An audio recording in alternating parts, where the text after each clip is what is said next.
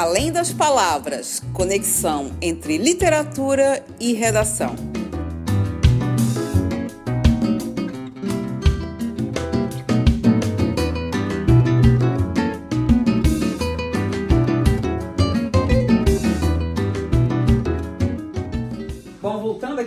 discussão da nossa lista de para o vestibular da UFSC 2020. É, acabamos de falar da Maria Carolina de Jesus, né? É, e vamos aproveitar fazer o gancho e tratar de duas obras de uma forma assim conjunta, que é a da Os Melhores Contos de Lígia Fagundes Teles e também o, o, livro de poesias da Angélica Freitas, Um Útero do Tamanho de um Cunho. Né? É, só uma observação que a gente estava comentando, dos seis livros, três são de escritores homens e três de mulheres. Nos últimos vestibulares, tem trazido também para a cena as escritoras, né? É, e como uma questão aí também é, importante, né? Então vamos começar aqui uh, dos melhores contos, né? A escritora paulista Lígia Fagundes Teles nasceu em 1923 ainda é viva, tem 96 anos e faz parte da Academia Brasileira de Letras. Formou-se em Direito e trabalhou como advogada e escritora grande parte de sua vida. Recebeu o prêmio Camões de Literatura em 2005 e em 2016 foi indicada como a primeira mulher para o Prêmio Nobel de Literatura. Não ganhou, mas foi um marco também é, na história da literatura brasileira. Né? Seu trabalho literário enquadrado entre os autores modernistas de 45, já da terceira geração. A mulher é a figura central de sua obra, a qual transita entre a realidade e o universo fantástico, assumindo, segundo muitos, tendências surrealistas. Seus textos tiveram influência do trabalho de Edgar Allan Poe, um dos precursores do gênero conto. É, são, como são contos também, depois a gente comenta sobre isso, né? E os seus trabalhos têm forte presença do fluxo de consciência e monólogos interiores. Né? Então, o que, que a gente pode é, conversar um pouco aqui sobre o contexto literário e histórico? Beleza. Bom, ali então eu tenho uma produção aí que vai né, é, ser fixada na antologia organizada pelo Eduardo Portela, que é o cara que né, selecionou os contos e publicou aqui. É uma antologia que abarca aí de 1900, dos anos 60 aos anos 80, né? Então 60, 70, 80. Evidentemente a gente passa aí por ditadura e tal, mas não é esse o aspecto central da maioria dos contos. Então acho que isso é uma questão importante a gente fixar. Apesar de haver um conto muito emblemático no livro chamado Seminário dos Ratos, que é uma das minhas apostas, inclusive, para o vestibular da UFSC, que eu acho que é um ponto que deve ser explorado em razão do momento político que a gente vive, né? porque é um ponto que faz uma, digamos, uma alegoria né, da ditadura do Brasil lá nos anos 60, 70, aquela outra ditadura, né, diferente do momento daquela que nós vivemos hoje. Né? Uh, nós temos então aí na Lígia uma tendência que não é essa de se cobrar a questão, de se colocar a questão política como aspecto central. Nas, nos contos da Lígia a gente tem uma tendência dominante ao conto psicológico. Tá? E mais do que isso, ao ponto de atmosfera, que a gente chama. É, como é a gente poderia traduzir isso? Né? Um conto que está mais centrado mesmo na questão da linguagem, na questão né, da, da, da, psicologia das personagens, e todavia ele não tem a preocupação de nos trazer, por exemplo, aquela ideia da ação e de um clímax que vai nos oferecer uma resposta para um enigma no final. Né? É, aliás, é, a Cintia citou a influência do Poe, né? sim, na questão é, da, por exemplo, da, de, de, um elemento de narrativa que pode trazer né, mistério. Né? A gente tem realmente um pouco desse, desses aspectos, mas a gente percebe que o Poe ele tinha uma teoria do conto que é a teoria do efeito único. Né?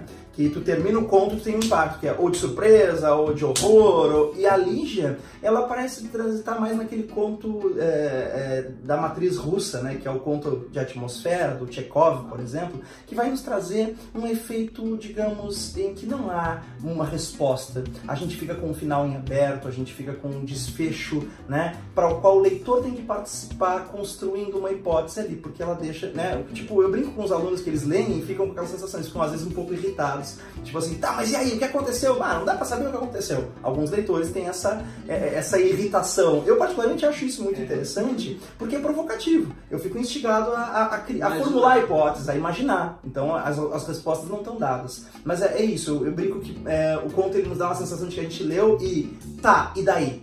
É isso que eles costumam dizer para mim, os alunos, a respeito de, tá, tá, e daí? Né? Mas a questão é essa, fica um enigma. Então deixa eu pegar um ponto exemplar né, para nos trazer um pouco dessa, dessa ideia. Como é que funciona? Tem um ponto chamado Antes do Baile Verde, por exemplo, em que a, a situação está colocada é, entre a vida e a morte, que aliás é um aspecto que a já trabalha muito, o linear entre a vida e a morte, ela reflete filosoficamente sobre isso. Temos uma personagem chamada Tatisa, que está se preparando para um baile de carnaval, que é o tal baile verde que dá título ao conto. A empregada, Lu. Acontece que o pai da Tatisa está doente entre a vida e a morte, certo? Eu vou abreviar muito, tem outras nuances do conto que seriam interessantes da gente comentar, mas claro que num outro momento, de repente, né, em que a gente possa aprofundar a leitura, mas eu queria te mostrar o que acontece no final.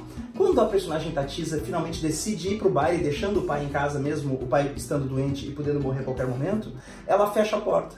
E quando ela sai e fecha a porta, vai caindo uma lanterjula verde ao fundo, como se quisesse alcançá-lo. Mas o que significa isso? Né? Ela sai, né? e eu acho que o leitor fica com a indagação do tipo: e aí, o pai dela mor vai morrer naquela noite? Morre, não morre? O que acontece com o pai? Essa resposta não nos é dada. Todavia, quando ela fecha a porta e a lantejoula verde vai caindo lentamente, né? o que é o verde na simbologia? É a esperança quando está caindo, significa dizer que essa esperança está se acabando.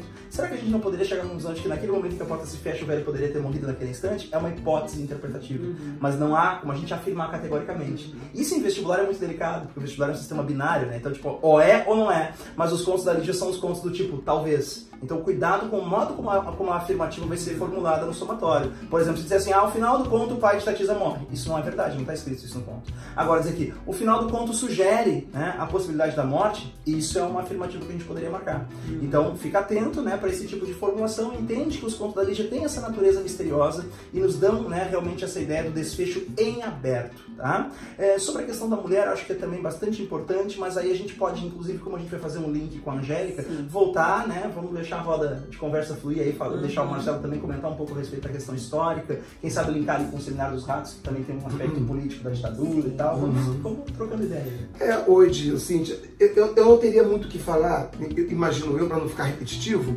porque tanto a tanto a, a, Lígia quanto a Angélica, elas acabam tendo um, um, uma obra de vivência que pega ali os anos é, é, do, do, do, dos anos 60, na sua essência, né? Final da Segunda Guerra, o caso da Lígia, 50, a, a, a, não, a Lígia, Lígia vai com 45, 50, e a Angélica talvez um pouco mais, mais recentemente, né? Uhum. Mas se eu tivesse que fazer um recorte que pudesse fundir as duas, eu colocaria a ditadura militar.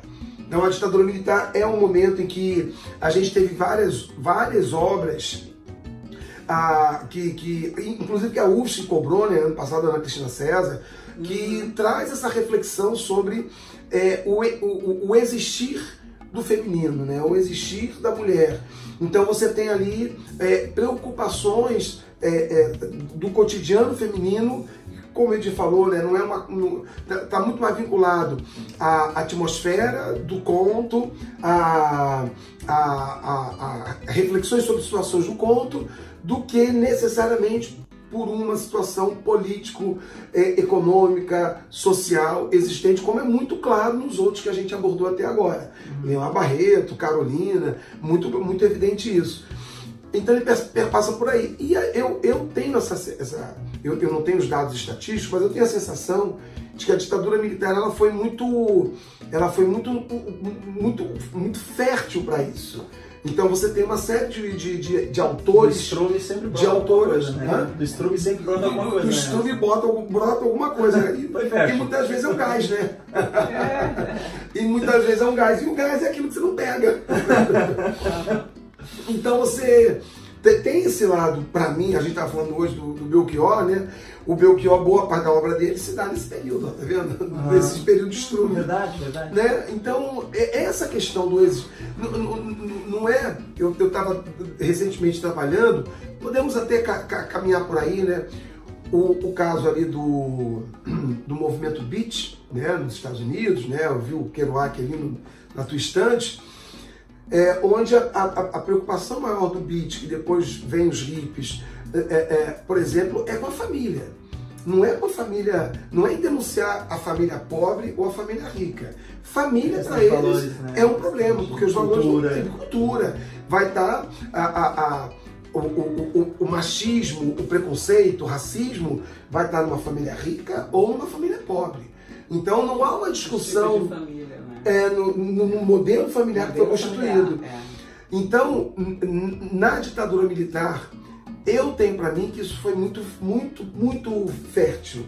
Se, se, se, destacou muito isso, se revelou muito isso. Não sei se porque havia uma, um, uma censura muito direta sobre aquilo que fosse é, abertamente mais político, né? ou, ou, ou, ou se realmente havia essa preocupação.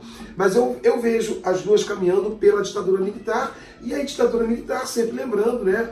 Faz ali aquele trapéziozinho de linha do tempo, começa com a, a ditadura se consolidando, aí vem o AI-5, aí você tem o período maior de repressão da ditadura e de maior violência, e depois, já em plena crise econômica, aí os militares é, é, é, já é, é, precisando passar o poder porque não tem solução, porque são incompetentes, eram incompetentes para isso, se esgotou aquele, aquele modelo e o que eles tinham que fazer já, já tinha sido feito que era entregar a, a, a, ao grande capital o país. Então você tem a decadência da, da, ditadura. Então, pontuar bem isso aí, né?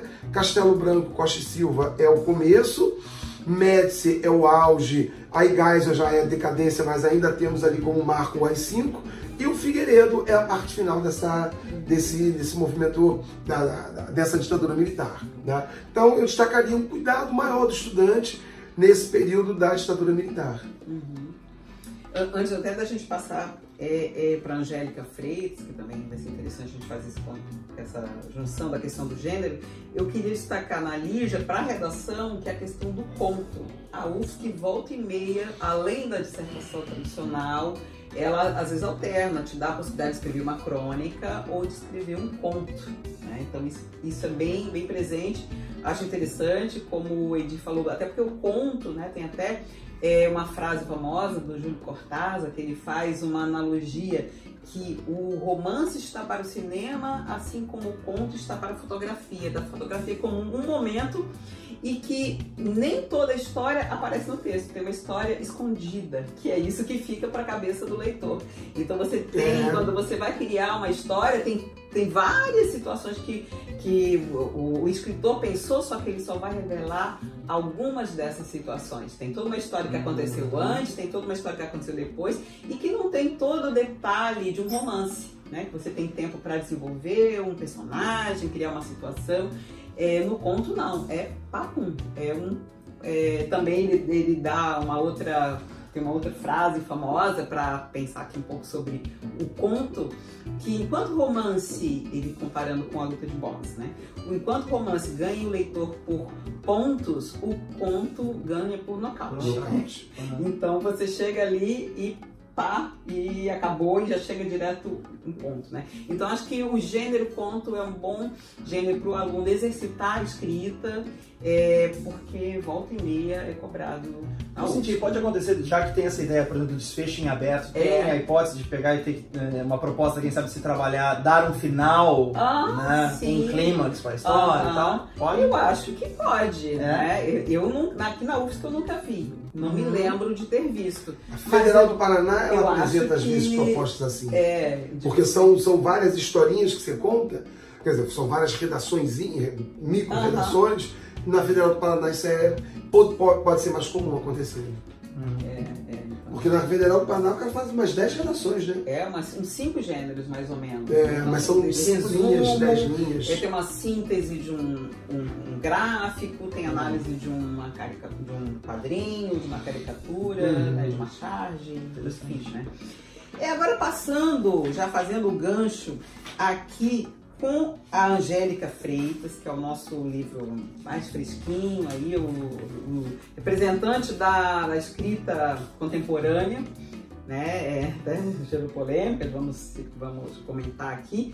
É um livro de poemas todo ano, cai tá? a poesia, né? Angélica Freitas, é, poeta gaúcha, nasceu em Pelotas em 73. Seu livro ecoa a voz do feminismo, dialoga com a linguagem multimídia da internet. Né? O livro destaca e questiona o que é ser mulher, a sua função reprodutora ao lado das lutas pela legalização do aborto. Para a autora, a poesia do livro coloca em xeque o papel doméstico da mulher e o machismo e patriarcalismo mais aparente na pequena cidade tradicional gaúcha de Pelotas. Né? É, agora em setembro, bem fresquinho, né? Aqui é, esse livro foi livro de foi alvo de uma moção de repúdio por um deputado aí que eu não vou nem dizer o nome da extrema direita catarinense para não dar força para a pessoa, né? É, não foi votado por falta de quórum, mas ele queria propor uma moção de repúdio de censura ao, à Universidade Federal de Santa Catarina pela indicação desse livro por ferir os valores da família católica, religiosa, enfim, né? E aí vai para a gente discutir também qual é o papel da arte também de questionar esses, esses valores, né? Então vamos aí ao debate sobre Angélica Freitas, né? E aqui temos aqui um livrinho legal, bacana. A gente tem aí, então né, essa, essa questão de diversificar os enfoques. Então, eu acho que na contramão daquilo que é, quer impor, né, o deputado que fala em censurar uma obra, eu acho que a universidade, ela justamente fazendo jus ao, ao, nome universidade, ela o quê? Ela procura lançar a mão de todas as possibilidades de enxergar a sociedade de diversos ângulos, né? Tanto que a gente tem essa questão das escritoras, esse equilíbrio né, entre mulheres e homens, certo? Interessante isso, né? De lançar esses diversos enfoques. E os enfoques sobre o feminino também são bastante variados. Uhum. E ao contrário também do que se costuma dizer é, é, quando se faz essa crítica infundada à escolha das obras, ah, né, não tem relevância. Bom, a autora, né, ela foi premiada, enfim, ela tem reconhecimento, foi indicada ao Prêmio Portugal Telecom de Literatura.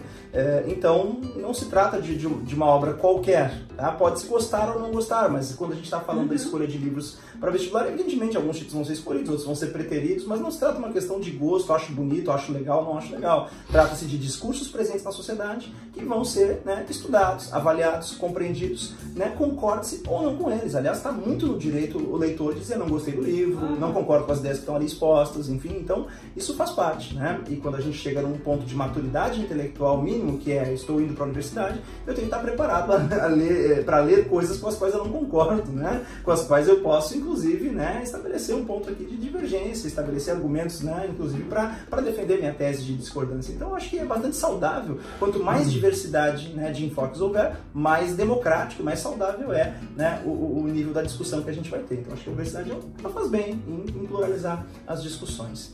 Quanto ao livro da Angélica, então, é interessante observar que quando a gente diz aqui o útero, um útero do tamanho de um punho, no próprio título, se coloca aqui essa ideia, então, né, de ressignificar né, esse, esse símbolo do útero, que está tão tradicionalmente associado, então, à função reprodutiva, a qual durante muito tempo se, se, se reduziu à mulher, né, atribuindo-se um papel prefigurado para a mulher na sociedade de ser apenas né, essa instância reprodutora, né, e coloca-se aqui a ressignificação desse símbolo como um punho fechado, um punho encerrado indicando a ideia de luta, de resistência. Então, eu acho que é legítimo, né, que a gente tenha esse, esse discurso também dentro da prova, afinal de contas é uma das vozes, né, que vem se levantando com força na, na, nas lutas sociais, a voz, né, do movimento feminista, e ele aparece aqui, né, concorde-se ou não com ele. Pois bem, então a gente tem diversos poemas bastante interessantes, bastante significativos, e eu acho que aí a gente tem também essa amálgama, né, a gente tem essa, esse link que se pode estabelecer entre a Angélica e a Lígia, porque até deixei para falar isso agora. Na Lígia a gente vai ter, por exemplo, um conto né, chamado Missa do Galo, Variações sobre o mesmo tema. Ali já pega um conto do Machado, que traz uma voz, né, o texto do Machado, Missa do Galo, clássico machadiano, traz uma voz masculina fazendo a narrativa. Ali já inverte essa perspectiva e coloca uma voz feminina narrando, ainda que em terceira pessoa a gente vai ver que, a, que se, se usa ali né, algumas flexões no feminino. Por exemplo, não estou tão certa assim disso, diz a narradora. Apesar da narração não ser feita por uma personagem do conto, dá para perceber que a voz da narradora é uma voz realmente de narradora feminina. Então essa inversão de perspectiva, lançar um olhar né, feminino sobre a mesma cena, é um exercício bastante importante, porque essa voz feminina, né, durante séculos ela foi né, sistematicamente silenciada. É interessante destacar que no conto até tem um exercício que a Lígia faz de dar voz, por exemplo, a uma idosa que não tem voz no conto do Machado, mas aparece escutando tudo do seu quarto. As escravas, que no conto só tem o papel do, no conto do Machado de, de dar uma risadinha entre dentes. No conto, as escravas fazem comentários também. Então dá voz né, ao idoso, dá voz à mulher negra, à mulher escravizada, dá voz né, às mulheres de maneira geral. Então é interessante interessante exercício da Lígia de lançar outro olhar, de lançar outras vozes, né? E lançar outros protagonismos. É, então, o conto Missa do Galo, Variações sobre o mesmo tema, é um conto muito interessante que, ao lado de Seminário dos Ratos, que é um conto que tem um viés político, eu colocaria também como um conto com grande potencialidade para ser explorado em prova, né? É, nesse sentido, também tem uma frase no conto da Lídia que diz assim, ó É, o personagem, em determinado momento, ele faz um comentário sobre a sua esposa. O personagem, né, como no conto do Machado, o personagem masculino ele tem uma amante. Então ele diz assim, ó, que os biscoitos da amante são melhor do que os biscoitos da esposa. Ele diz assim, ah, como o vovô já dizia, mulher ruim de cama também não dá boa na cozinha, né? Então, mulher ruim, ruim de forno não é, não é mulher boa na cama. Então ele, o que, que como o vovô já dizia, né, mulher que não serve para, não é boa na cozinha também não é boa na cama. Com isso, a ideia de vovô já dizia traz o quê? Traz a ideia de passar de geração em geração, ou seja, de ser uma construção cultural de determinados papéis para a mulher na sociedade. E, né, quando fala de cozinha, né, e cama, está falando o quê? De que os papéis estabelecidos para a mulher dentro dessa cultura secular aí, né, é, é, são os papéis mesmo de servir o homem, né, na cozinha, né, e na cama digamos. Então, a gente pode observar que a Lígia tem uma ironia bastante fina, né, para trazer essa situação aí num ponto de vista bastante crítico. E a Angélica, ela faz essa, essa crítica também a esses papéis prefigurados na sociedade para a mulher, mas faz isso de maneira mais agressiva, tá certo? Isso realmente é bem mais agressivo, mais, mais chocante. A Lígia tem uma sutileza, né? Eu, particularmente, mas eu vejo só como é a questão de gosto, né? Eu, particularmente, eu me considero um cara bastante aberto a todas as possibilidades, né? Mas eu, sinceramente, eu gosto mais do estilo sutil da Lígia, tá? Mas, enfim, é uma questão questão de gosto, né? Então eu realmente não julgo que, em hipótese alguma, a gente deva censurar alguma obra, ah, isso não deveria cair no vestibular, ou, ah, isso não é arte e tal. Não cabe a nós fazer esse tipo de juízo moral a respeito de uma obra, né? Então, isso. Acho que a gente tem vários poemas interessantes aqui na, na autora, eu queria só então aproveitar também para citar um poeminha, né, que eu acho que tem também uma potencialidade muito legal para a tua prova, que é um poema chamado Uma Canção Popular, séculos 19 e 20, tá? Uma mulher incomoda é interditada, levada para o depósito das mulheres que incomodam. Loucas, louquinhas, tantãs da cabeça, ataduras, banhos frios, descargas elétricas. São porcas permanentes, mas como descobrem os, uh, descobrem os maridos enriquecidos subitamente, as porcas loucas trancafiadas são muito convenientes. Interna em terra. Interessante esse jogo de palavras no final, né? Interna em terra, comunica com aquilo que a gente viu no Lima Barreto, né? Que é a questão da internação, a questão de uma espécie de aniquilamento social, feito, né? Com base mesmo nesse juízo de valor dos grupos dominantes da sociedade. Quer dizer, quando, quem é que não é conveniente, então, né? Então, a mulher que não submete aos ditames da sociedade patriarcal era costumeiramente internada. E aqui, né? A gente tem essa, essa reflexão feita pela autora. Tem vários poemas interessantes, os jogos que ela vai fazer aqui, por exemplo, ela diz, ah, uma mulher boa é. Então, ela é, começa ela a trazer... internet, né? Os conceitos. Também, né? Questão é. do, do, Google, né? Poema feito é. com auxílio do Google. Ela vai, vai trazendo, né, digamos, uns, alguns clichês ou algumas né, construções que são clichês na sociedade a respeito à mulher. Só que o papel da Angélica é desconstruir né, esses clichês ou esses papéis pré-figurados para a mulher na sociedade através de uma linguagem que eu diria até uma linguagem bem é, direta, agressiva, né, mas também com, com, um humor ácido também, fazendo muito uso da, da ironia. Tá? Então, muito interessante. Eu acho que vale a leitura para a gente poder se inteirar mesmo das diferentes perspectivas que há sobre o feminino na sociedade atual.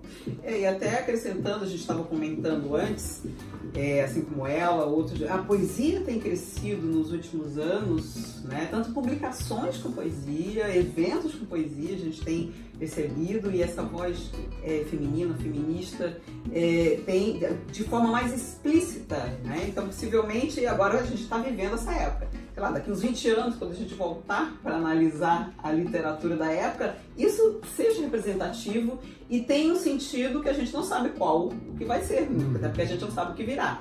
Né? Quando a gente olha lá a poesia marginal dos anos 70, estava dentro de um contexto político do que veio a ser aquele período, aqui também, eu acho que tem algumas coisas que estão sendo desconstruídas, né? E que possivelmente a gente imagina sempre que a gente vai para frente, mas agora a gente olha assim, meu Deus, voltando, uhum. né? Algumas questões anteriores, né? Não, como, como, como eu comentei antes é, com a Lígia, é. para a gente não, não, ficar repetitivo, sim, é isso aí. É, eu acho que ela transita na, na, como a gente já tinha comentado até em off, né? Ela, como a, a, a Lígia, vai transitar uhum. no feminismo. E, e, historicamente falando, né? Eu, eu, eu, vou até aproveitar já que eu, eu vou falar isso no Péricles, é, talvez um, um, tema muito importante seja aí os anos 60, o movimento hippie, é. né, e a libertação da mulher com, a, uhum. com o anticoncepcional, né? Então, foi o que eu falei da Lígia, faço aí, transfiro para a Angélica.